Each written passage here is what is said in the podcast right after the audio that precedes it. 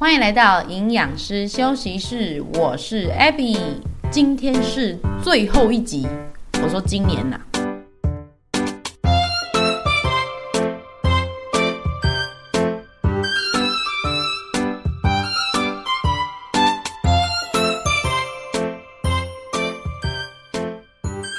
Hello Hello，上个礼拜那个冬至那几天真的是冷到爆哎。早上一起床看到说只剩下九度是怎样？好，冷到那天我跟我那个妹妹啊，她在英国嘛，我跟她通话就发现说，哎，台湾的天气居然还比英国还要冷呢，真的蛮夸张的哈，到了九度啊。话说啊，以前冬天的时候我还蛮喜欢吃火锅的，好，但最近意外的就是兴趣缺缺，好，就连很冷的那几天都没有什么冲动会想要吃，反倒是突然很想吃汤饺，哎，超怪，因为我平常根本就没有在吃水饺啊、馄饨那一类的食物，是想说那个营养价值就不太划算哦，那营养师的职业病。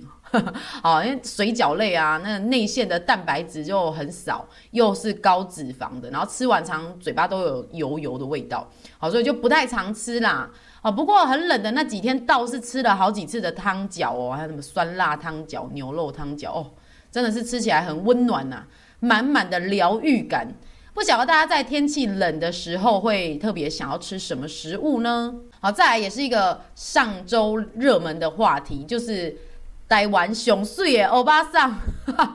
我那时候一看到想说，哎、欸，这长得很像陈美凤哎，可是又有点怀疑是她嘛，呃，真的是没有看错哦，她的样那个造型啊，就是很难令人不去注目。她已经六十七岁了哎，这个外表真的很冻龄呐。那姑且不论说，有一些网友可能比较热烈讨论说啊，那个就医美啦，有钱去做啦什么的哦，我是觉得应该不至于啦，至少说他看起来是蛮协调自然的，那身材也是算匀称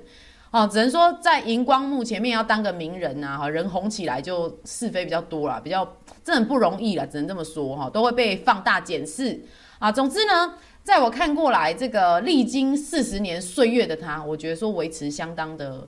令人敬佩了，好，可以感觉到他是从内而外都保持一个相对年轻的状态，好，相信他在生活上一定有比较自律啊、独到的一个保养方式。我去爬文扫描一下相关的整理哦，关于这个美魔女，我们说美魔女就是说可能年纪超过四五十岁，还长得很冻龄的。好，这样讲啊，好，它的这个饮食保养术呢，啊，大致上跟这个我们在频道之前有一集哈，第二十六集有讨论到女明星的体态控制那一集哦，啊，有一些大原则，其实观念都差不多。啊，不外乎就是说，在这个饮食跟运动上都有着长期的坚持哦，好，吃原型食物啦，吃清淡的，避免油炸加工品，再是每一餐的分量都拿捏在这个。不要吃太饱，七分饱就好。我记得我那个时候都是，就是说女明星都是女神仙呐，哈，没有吃很多啦。啊，有聚餐的话，尤其最近年底了嘛，哈，有聚餐就前后的餐次呢要少吃一点，挪用一下这些热量。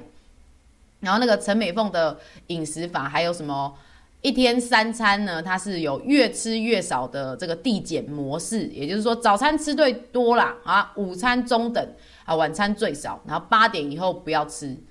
啊，以及这个喝水非常非常的强调，喝水很重要，因为喝水对这个皮肤啊，还有消化系统都是有很关键的帮助啦。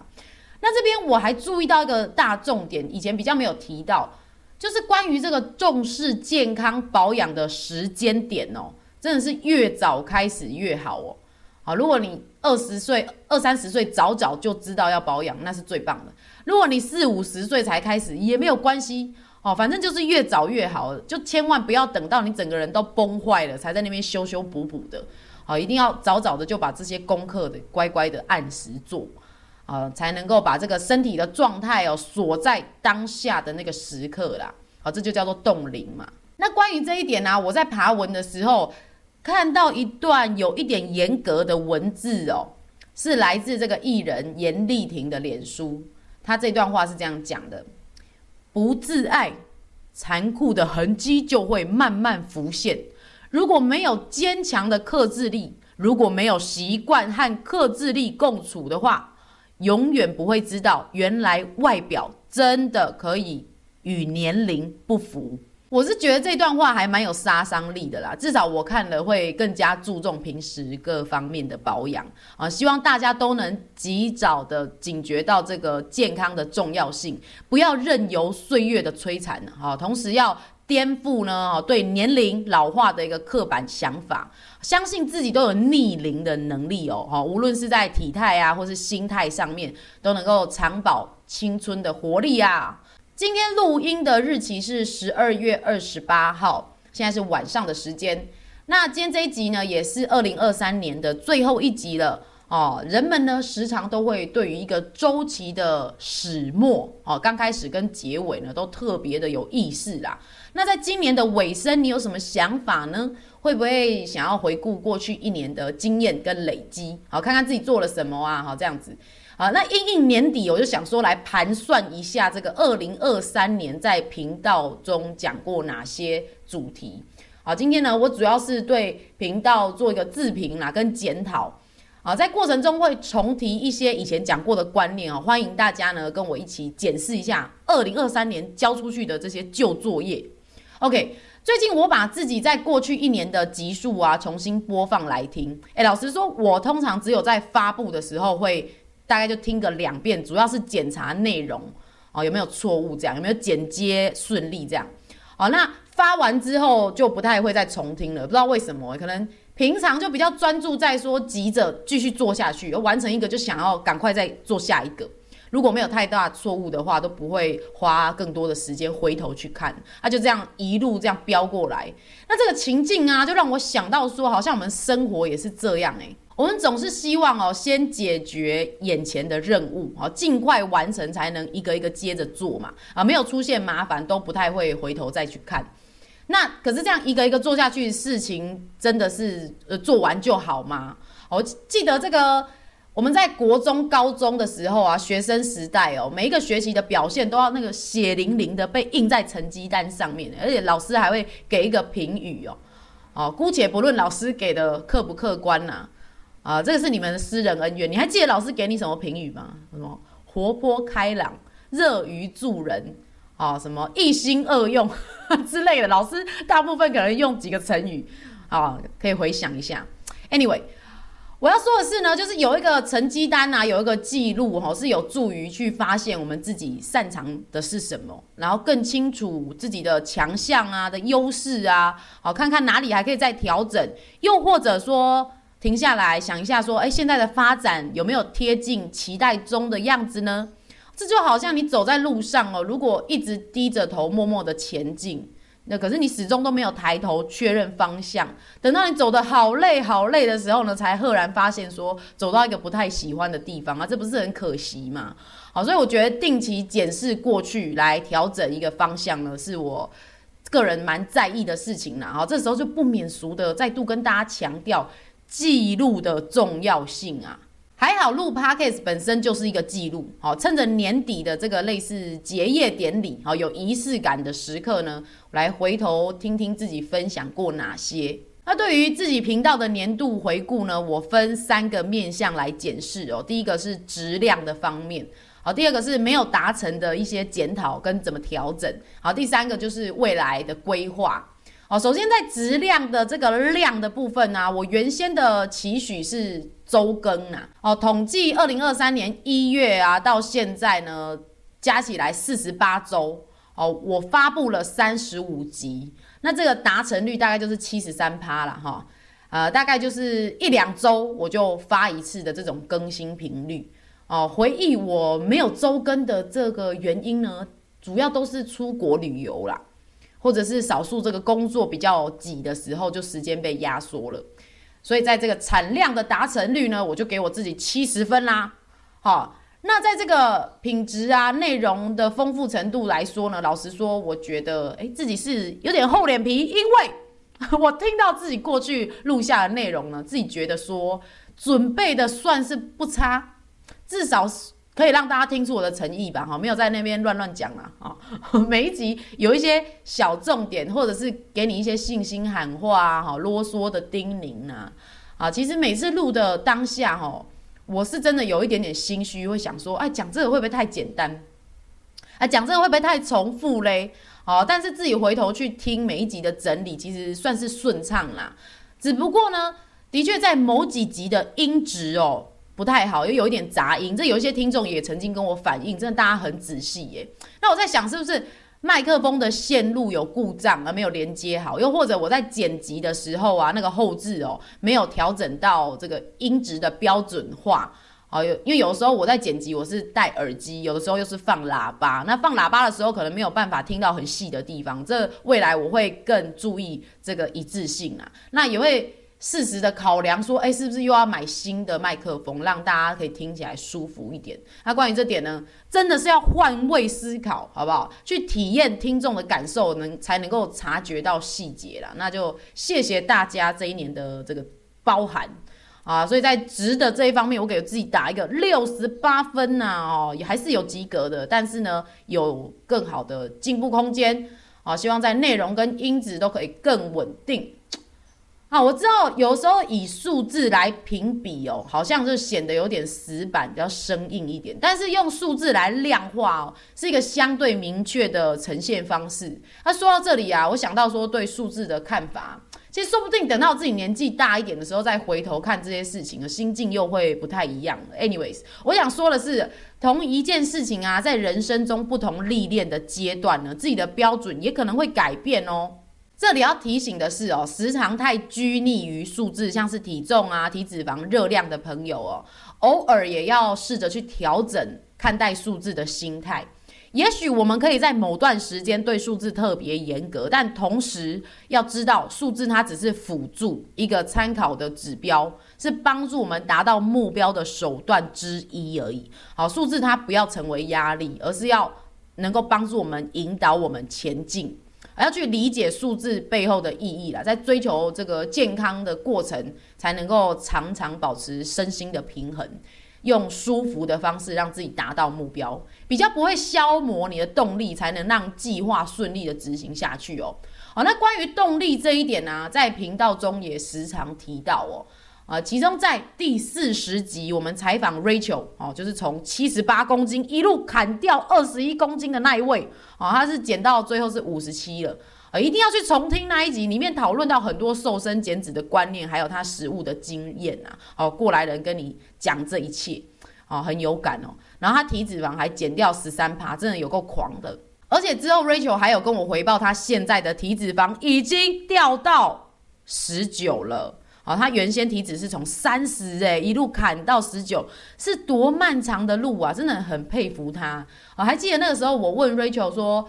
呃，这这么长的过程啊，可能会遇到停滞期，那怎么办呢？要怎么面对呢？哦，他那时候就讲了一句很棒的话哦，他说停滞期不可怕哦，可怕的是你失去动力。哦，可见改变自己很重要的关键之一就是保持动力哦。好，只要还有动力的话，你随时都还有前进的机会嘛。好，那么大家今年到了尾声了，好，对于你自己原本想做的事情，还保有多少的动力呢？哦，这一题可以放在心中想一想哦。好的，回到我的检讨大会了哈。前面讲完我质量的部分哦，好，接下来是第二个面向嘛，我想要讨论自己这个没有达成的，呃，该怎么去检讨跟调整呢？也就是说，我原先定好想做的，但是却没有做到，是为什么嘞？好，那分配的时间不够吗？还是说难度太高了？又或者是我的呃流程不够系统化这样子？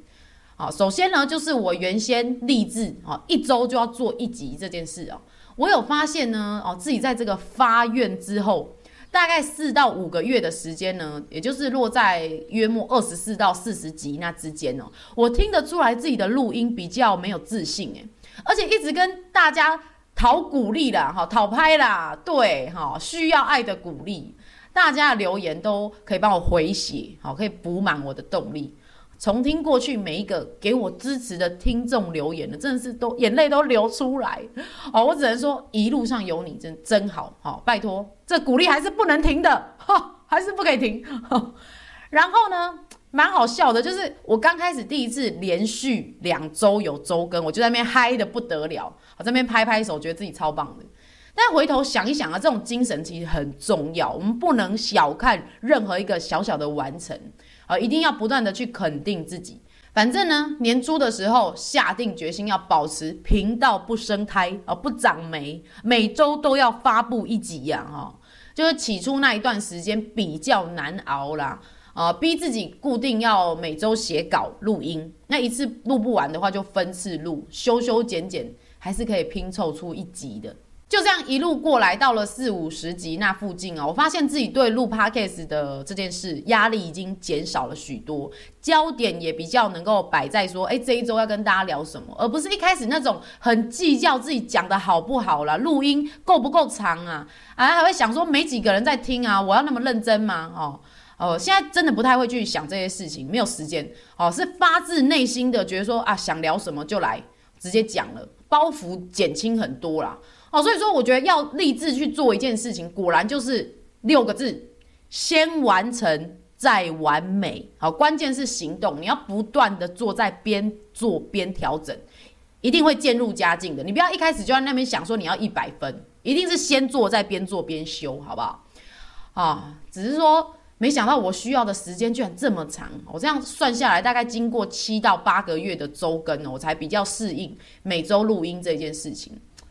那也是因为我自己说过想做的事啊，这算是一种承诺啦。如果没有做到的话，我就默默觉得蛮惭愧的。哦，不过现在那种心理的焦虑也都小了很多，会允许自己的周更可以延后几天再做，不会像刚开始那样比较僵硬，没有做就容易焦躁，把它看成是一项作业。反而是变成说我，反正我知道我自己会做嘛，就很自然的。如果星期三我没有发出去，顶多晚个一两天，反正一定会完成。那种很有把握的感觉，是很不同的心境转换哦。我想这就是习惯养成的必经过程吧。很高兴自己就是熬过心里最折腾的那一段，希望可以持续下去啦。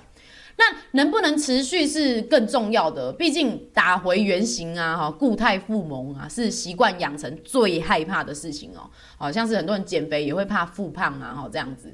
那想要支持一个习惯继续做下去呢，我这里也整理几个重点分享给你哦。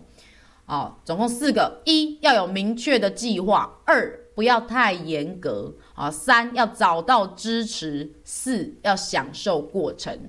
一个一个讲哦，你一定要先列出明确的计划，在做的时候才不会把心态停留在那种啊、这样好啊那样好，还是说不做也没有差吧？好、这种青菜啦的想法，你只要先列出来，照着做，就不太会浪费思考的时间。那这部分呢，我自己是每周都会收集两三个话题，主要来自生活中的事情。啊，不会特地去找，反正就已经跟学生互动之间可以得到很多灵感了，就可以直接把它整个例子搬到 Podcast 来发挥，然后列出几个大纲，就可以开始塞这个我想要讲的内容。那同样的道理啊，如果大家有一些健康计划还是体态的改变呢，也可以像这样，你先明确的列出两三项每天要做的事情，不用很难，像是走路五千步还是七千步。或者是每天要吃一颗苹果，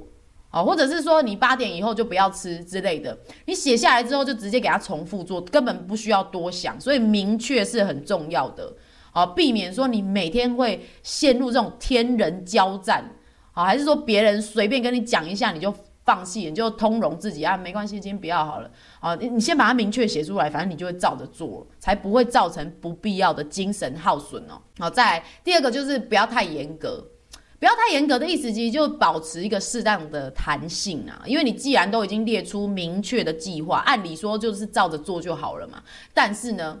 天有不测风云啊，人也没有天天开心、天天顺利的。如果自己遇到压力大、身体不舒服的时候，可以优先照顾身体，而且要相信自己只是慢下来，而不是停下来哦。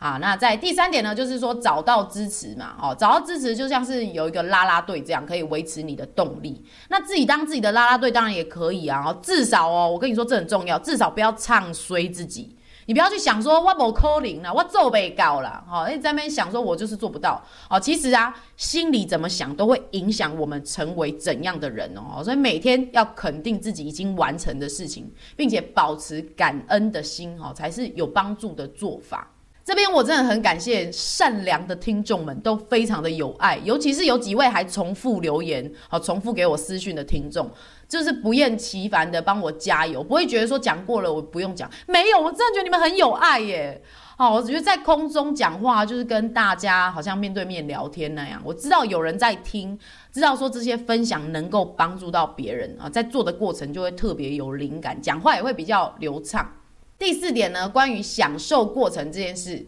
就是说我呢在准备内容，然后录音，一直到发布之后，还有收到回馈的这一连串呢，其实已经是变成就是真的是享受它的过程了，而且我自己也很有收获，在准备资料的时候有更多的发现啊，要想办法说怎么把比较复杂的事情用比较好理解的方式来表达给大家，哦，对我个人是很有帮助的。所以啊，维持一项习惯，大家可以参考我刚才讲的那四点哦。那我们就共勉之啦。哦，那回到我说这个节目的检讨跟调整这部分哦，关于每一集的时间长度呢，如果不包含今天的话，统计二零二三年的录音内容全部加起来，时间大概是十五个小时哦，也就是九百分钟。那换算下来呢，平均一集就是二十六分钟了。哦，这个累积我个人还蛮惊讶的，没想到已经跟大家讲了那么多的话了。想当初最最开始哦，二零二一年五月的时候，因为疫情啊啊，关在家里，只是想说开个频道来玩玩看，那个时候流行嘛。哦，那可是呢，那个时候就光是几个十分钟的话出来，都让我蛮痛苦的。好，结果现在呢，聊两三个话题都快要半个小时，看来我拉赛的功力真的是有增强。啊，这个也是可以训练的啦啊。OK 啊，每一集的时间长度，我不晓得是在什么时候变成说一集好像一定要拉到将近半个小时。哦，曾经好几次我如果没有录超过二十分钟，都会觉得不行，啊，就会开始有点硬聊，自己被制约的感觉。我是不太喜欢自己有这种心态，为了塞满时间而去做。哦，所以之后就会希望说可以自然而然的去完成每一集，不要被录音的时间长度限制啊。因为时间长不一定是好，重点在于说我每周都可以记录下有用的小分享。那至于内容的部分，我非常欢迎大家跟我私讯互动发问。我发现之前只要是回答大家的疑惑啊，都会讲得比较生动，情绪比较激昂一点。可能是有一种实境互动的感觉吧，在解决一个实质上的问题啦。哦，那就期待你的留言啦，哈。那在关于这个未来的规划啊，我当然还是会以周更为主。另外有机会的话，我想尝试那种周间的小短片发布，就大概三五分钟那样，很像那种星座运势的小提醒啦，还是什么笑话一则的简短形式。不是说真的要讲笑话，只是说把它弄成很像那种小小短短的。是有在想这方面的做法啦，不要说每次端出来给大家都是一道很大的主菜，有时候来点小点心，哦，比较好消化。然后我录音的方式啊，之前一开始会写稿再录，后来变成不要啰嗦了，就直接开起来录。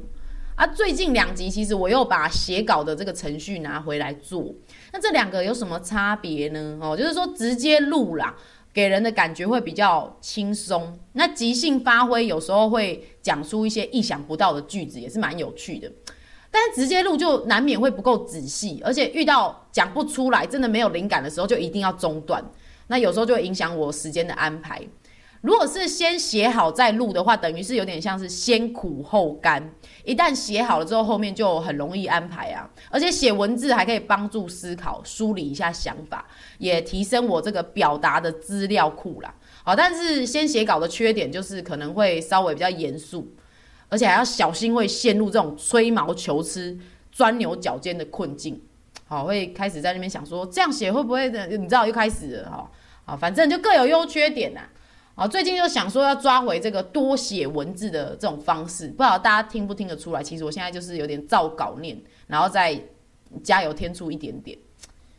好的哦，这一周呢，也就是二零二三年的最后一周，做一个年度的回顾，查看一下自己累积了哪些，这种感觉其实蛮不错的。那大家不妨也定期的停下脚步来回顾个人的历程，就像是学生时代的学习成绩单那样。好，那最后呢，我有个小小的愿望，因为今年算是频道做的相对比较完整的一年呐，哈，就一两周有更新一次，有认真呢，真的认真呐，哦，很希望能够跟更多的听众互动哦。如果你愿意的话，希望你可以在评论留言区留下文字或符号，或者在 IG 啊、脸书留言或私讯，让我知道你有在收听，这一年你都有在陪伴我，好，好不好？感谢啦，A B 营养师休息室，拜拜，二零二三年，Hello，二零二四，哦，我们就明年见喽，拜拜。